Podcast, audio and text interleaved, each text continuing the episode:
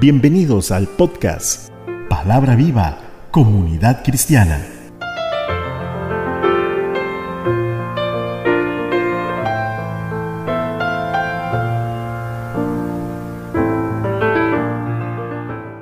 Nuevamente te digo, gracias por el apoyo a este ministerio, al estar escuchándonos por medio de este podcast.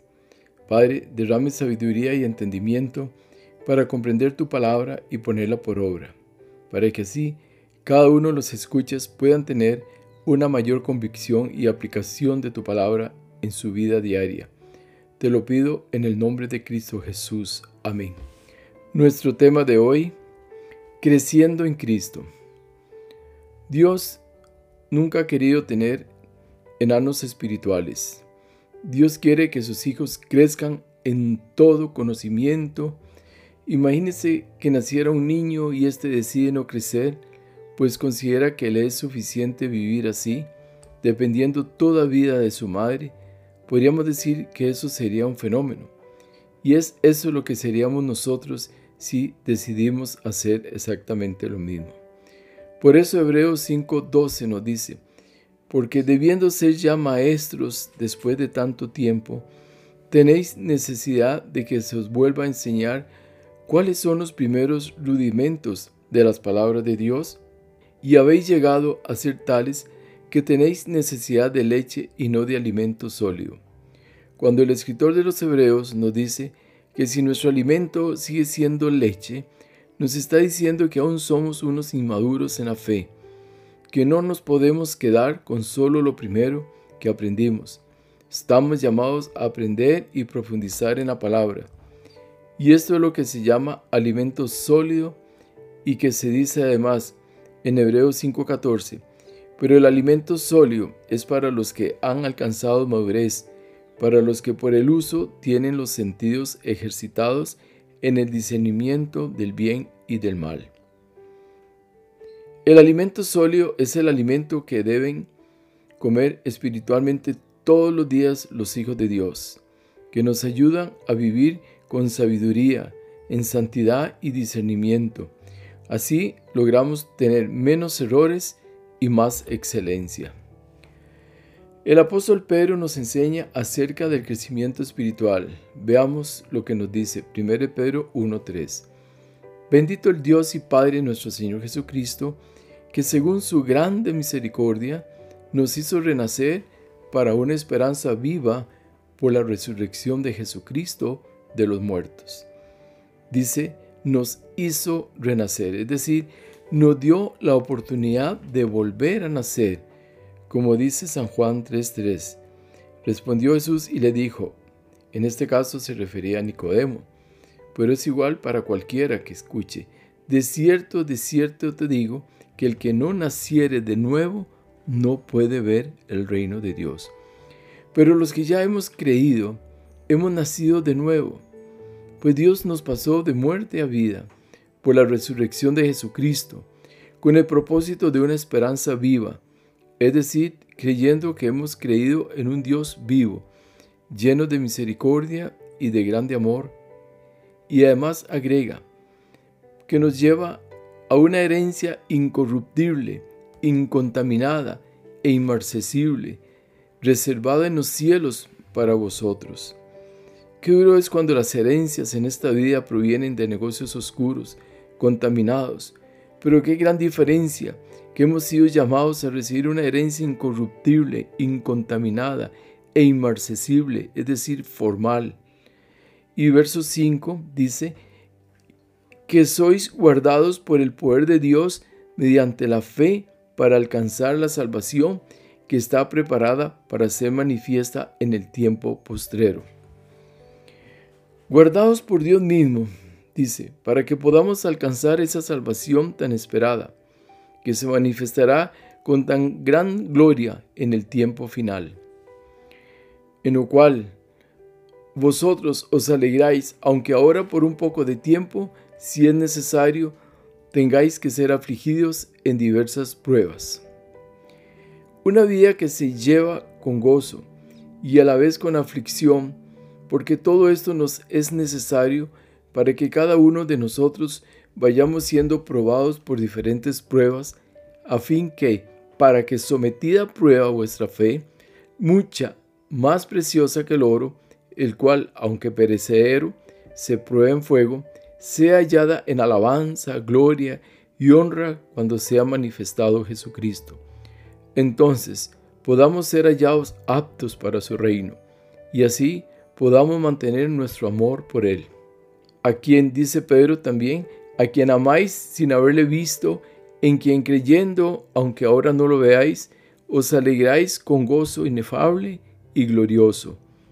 Nuestro gozo debe ser constante, pues es Él es la fuerza de nuestra vida, es la fuerza de nuestra vida espiritual y además debemos, según de Pedro 1.5, vosotros también, poniendo toda diligencia, por esto mismo añadid a vuestra fe virtud, a la virtud conocimiento, verso 6, al conocimiento dominio propio, al dominio propio paciencia, a la paciencia piedad, verso 7, a la piedad afecto fraternal y al afecto fraternal amor.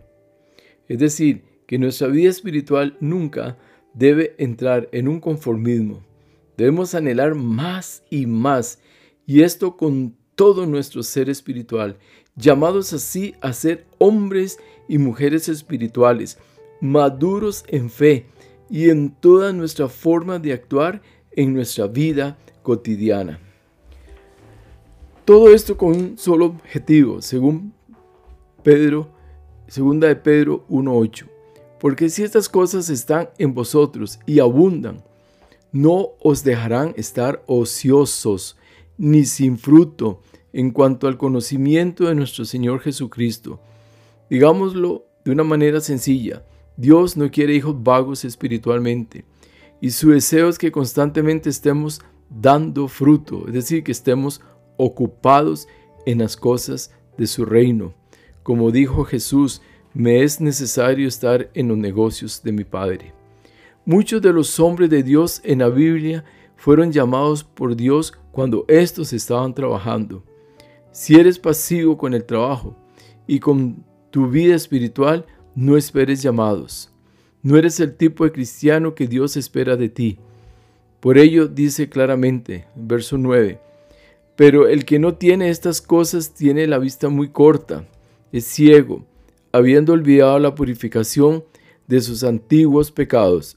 Dios nos demanda siempre que estemos en continuo crecimiento espiritual. Esto va más allá de solo venir a la comunidad los domingos. Esto es de todos los días. No podemos entrar en conformismo, pues fácilmente seremos presa del espíritu de estupor. Como nos dice Romanos 11.8, como está escrito, Dios le dio espíritu de estupor, ojos con que no vean y oídos con que no oigan hasta el día de hoy. Entraron en una condición espiritual de un gran conformismo, donde perdieron todo su interés por las cosas de Dios. Y si ya Dios abrió nuestros ojos y abrió nuestros oídos espirituales, no hay ya justificación para que estemos jugando de ciegos y de sordos. Ese nunca puede ser nuestro estilo de vida. Crecer espiritualmente incluye adquirir conocimiento y comprensión de la palabra de Dios. Por eso Mateo 7:24 dice, cualquiera pues que me oye estas palabras y las hace, nos está diciendo, el que oye y hace, dice el Señor, le compararé a un hombre prudente que edificó su casa sobre la roca. No se trata de solo oír, sino de hacer que la palabra de Dios sea cumplida en nosotros. Si no lo hiciéramos sería como conocer mucho de cirugía y a la vez no ser capaces de operar. Usted aprende para ejecutar con la confianza que lo que aprendió lo está practicando correctamente. Mateo 13:23 nos dice, mas el que fue sembrado en buena tierra, este es el que oye y entiende la palabra y da fruto. Produce a ciento, a sesenta y a treinta por uno. Observe tres cosas. Oye, entiende y da fruto. En este otro pasaje, entonces, en este, sobre el sembrador, encontramos que además de oír debemos de esforzarnos en entender la palabra. No caigamos en aquel viejo refrán que dice en el campo, leer y no entender, hasta un burro lo puede hacer. La idea es primeramente qué me está hablando Dios con su palabra. Y si estoy comprendiendo su pasaje, debo ponerlo por obra. También dice el Señor en Juan 14, 23, respondió Jesús y le dijo, el que me ama, mi palabra guardará, y mi Padre le amará, y vendremos a él, y haremos morada con él. Entonces, tenemos el oír, el hacer, el guardar y el entender su palabra. Para que cuando estemos practicando la misma, podamos estar convencidos del por qué lo tengo que hacer y de esta forma nos será más fácil transmitir su palabra a otros que no la conozcan. Debemos alejarnos del pecado, buscando siempre la santidad, como nos dice San Juan 17:17. 17. Santifícalos en tu verdad, dijo Jesús, tu palabra es verdad. La misma palabra que encierra una completa verdad acerca de la misma existencia de Dios es suficiente para santificarnos. La verdad te santifica, y todo aquel que camine en la verdad se mantendrá en el camino de la santificación. La verdad te aleja del pecado, el cual llega a nosotros a través de las tentaciones. Pero esta misma verdad te da el discernimiento necesario para que te apercibas y te apartes de la tentación, evitando así que la tentación provoque en tu vida el que peques. Porque si pecamos, según Romanos 3:23 dice, por cuanto todos pecaron, están destituidos de la gloria de Dios. Dios ama y perdona a todo aquel que de corazón sincero se acerque a Él. Así nos dice Hechos 3:19, así que arrepentidos y convertidos, para que sean borrados vuestros pecados, para que vengan de la presencia del Señor tiempo de refrigerio.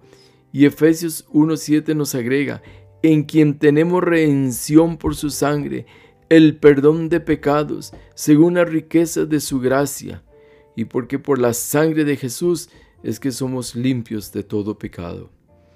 El deseo de Dios Padre es que todos caminemos en el camino de la santidad. Salmo 93.5 dice, Tus testimonios son muy firmes. La santidad conviene a tu casa, oh Jehová, por los siglos y para siempre. La santidad nos conviene, nos es necesaria, a través de ella veremos la gloria de Dios manifestarse continuamente en nuestras vidas. Es el valor de los valores. En ella encontramos paz, gozo, fortaleza y sabiduría. Dios es tres veces santo y Él, como dice Isaías 57:15, porque así dijo el alto y sublime, el que habita la eternidad y cuyo nombre es el santo. Yo habito en la altura y la santidad y con el quebrantado y humilde de espíritu, para hacer vivir el espíritu de los humildes y para vivificar el corazón de los quebrantados. Una santidad que nos cobija, que nos ampara, que nos vivifica, es algo maravilloso. Que un Dios tan santo habite con los hombres de la tierra, en verdad esto no tiene precio, en especial con aquellos que han quebrantado su corazón delante de Él. Y acerca de su Hijo Jesucristo, dice la palabra en Romanos 1.4, que fue declarado Hijo de Dios con poder, según el Espíritu de Santidad, por la resurrección de entre los muertos. Verso 5, y por quien recibimos la gracia y el apostolado para la obediencia a la fe en todas las naciones por amor de su nombre Verso 6, entre las cuales estáis también vosotros llamados a ser de Jesucristo, y a todos los que estáis en Roma, amados de Dios, llamados a ser santos, y a todos los que estén donde estén igualmente, llamados a ser santos. En el libro de Hebreos 12:14 nos dice el Señor, seguid la paz con todos y la santidad, sin la cual nadie verá al Señor. Es decir, estamos llamados a la santidad como parte del ser cristiano y esto solo lo podemos hacer por medio de su Espíritu, el cual habita en cada hijo de Dios. Debemos seguir las huellas de Cristo. Es muy importante en el crecimiento espiritual. Lo hemos predicado varias veces, pero es algo que siempre debemos recordar con el deseo de poder vivirlo con intensidad. Y esto es caminar, pensar y actuar como Cristo. Es la única manera de poder seguir sus huellas. Cristo nos dejó un legado que no tiene precio. Su actitud de renuncia, su capacidad de amar y su gran entrega, la cual manifestó a este mundo por medio de su sacrificio en la cruz. Y así como Cristo murió en la cruz, fue sepultado y, resucitó por el poder del Espíritu Santo, de la misma manera como hijos de Dios debemos de morir nosotros a todos los deleites de este mundo, sepultándolos y ser fortalecidos en nuestro ser interior por el mismo Espíritu que levantó a Cristo de la tumba y poder decir nosotros y no solo el apóstol Pablo como lo manifiesta en Gálatas 2.20, con Cristo estoy juntamente crucificado y ya no vivo yo, mas vive Cristo en mí. Y lo que ahora vivo en la carne, lo vivo en la fe del Hijo de Dios, el cual me amó y se entregó a sí mismo por mí. ¿Cuál debe ser la religión del cristiano? Porque dentro del crecimiento espiritual debemos tener bien claro cuál es nuestra posición dentro de un marco religioso. Santiago 1.26 nos dice, si alguno se cree religioso entre vosotros y no refrena su lengua, sino que engaña su corazón, la religión del tal es vana. Santiago 1.27 La religión pura y sin mácula delante de Dios el Padre es esta, visitar a los huérfanos y a las viudas en sus tribulaciones y guardarse sin mancha en este mundo. Debemos igualmente practicar la fe, algo que se habla mucho, que se predica mucho, pero parece como que no está llegando el mensaje, porque todavía mucha gente se queda corta con relación a la fe. Hemos hablado mucho, pero ¿cuál es el problema que tenemos? Que conociendo que si tenemos fe, ¿por qué no se practica? Son miles de testimonios en los que Dios se ha manifestado a través de la fe. Mateo 17:20, Jesús les dijo, por vuestra poca fe, porque de cierto os digo, que si tuvieres fe como un grano de mostaza, diréis a este monte, pásate de aquí para allá, y se pasará, y nada os será imposible. Analicemos un poquito. Primeramente nos exhorta por nuestra poca fe, debido a que no practicamos la fe. Pareciera que nunca nos han hablado acerca de ella. En verdad, a veces vivimos como ignorantes de la fe, creyendo que la fe solo es para ciertas personas, pero no. Es para todo aquel que cree que Jesucristo es el Hijo de Dios. Ahora Jesús no nos está diciendo que tengamos fe como el tamaño de un coco. Jesús nos pide una fe pequeña, como un grano de mostaza. Y si una fe tan pequeña como un grano de mostaza es capaz de mover un monte, y que con esa misma fe nada nos será imposible en esta vida, ¿qué pasa que no la practicamos, que no la vivimos? Hermanos, seamos tan solo obedientes en todo y clamemos con humildad a Dios, a Dios Padre, que nos dé fe, no para guardarla, sino para ponerla por obra cuantas veces sea necesario. Debemos asimismo aumentar nuestra confianza en Dios. 1 Corintios 11.1 dice, Pablo dice, sed imitadores de mí, así como yo de Cristo. Una vida espiritual debe caracterizarse en tener plena confianza en Dios. Usted como persona, entre más conozca a otra persona, cada día le va a hablar con más confianza.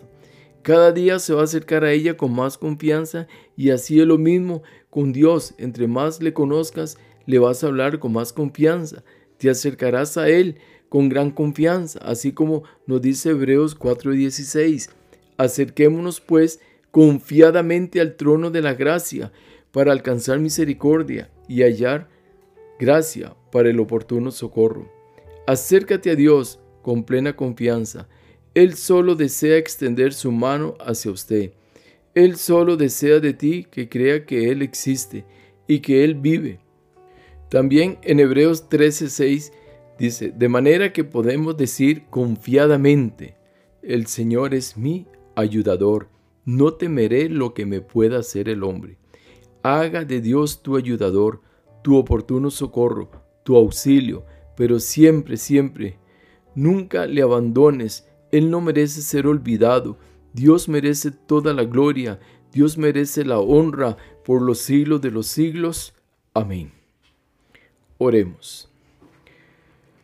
Padre amado, pon en nuestros corazones el deseo diario de conocer más de Cristo, de crecer junto a Él en todas las áreas de nuestra vida, que dejemos de ser unos enanos espirituales, que podamos comprender que en Cristo se puede crecer a niveles altos, muy altos, que no tengamos temor de mantenernos juntamente con Él en las alturas, porque nos llamaste a ser águilas y no gusanos, que se arrastran por este mundo de pecado y de maldad.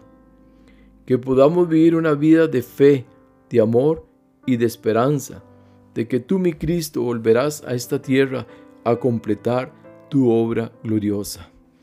Todo esto te lo pido, Padre, en el nombre que es sobre todo nombre, Jesucristo. No olvides extender su bendición compartiendo este episodio con sus amigos y familiares. Les habló su amigo y servidor José Alberto Delgado desde el hermoso valle de Santa María de Dota, San José, Costa Rica, América Central. Bendiciones. Amén.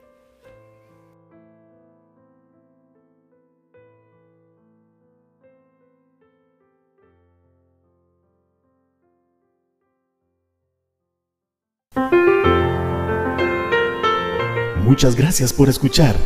Recuerde escribirnos al correo palabra viva comunidad cristiana arroba gmail.com.